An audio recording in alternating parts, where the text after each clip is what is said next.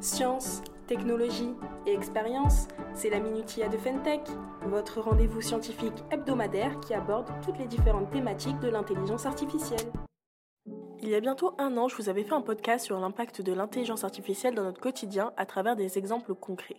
Aujourd'hui, nous nous retrouvons pour une deuxième partie de ce concept avec de nouveaux exemples de la vie quotidienne. Bon, fini les blabla, rentrons dans le vif du sujet. Commençons par notre cher ami Google qui est indispensable au quotidien de beaucoup de monde, dont le mien. Lorsque vous tapez votre requête dans la barre de recherche, dès les premières lettres, Google vous suggère des propositions de requêtes qui collent généralement à ce que vous souhaitez. Eh bien, saviez-vous que pour vous offrir cette fluidité de service, le moteur de recherche utilisait de l'intelligence artificielle? Poursuivons avec un gros sujet, les mails. En 2021, 1,4 milliard de mails étaient envoyés en moyenne par jour en France.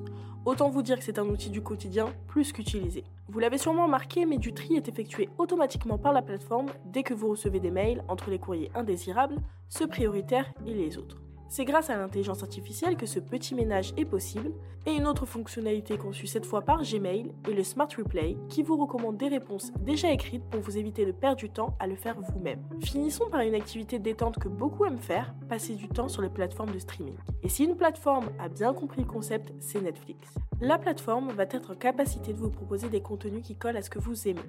En s'appuyant sur de l'intelligence artificielle, les algorithmes vont analyser votre historique de visionnage pour vous suggérer des contenus similaires. L'application va même plus loin en étudiant précisément la période à laquelle vous avez regardé vos contenus pour savoir les types de films ou de séries que vous regardez généralement par période. C'est déjà la fin de ce podcast, merci à tous ceux qui sont restés jusqu'à la fin, et comme d'habitude, je vous retrouve la semaine prochaine pour un nouveau numéro de la Minutia.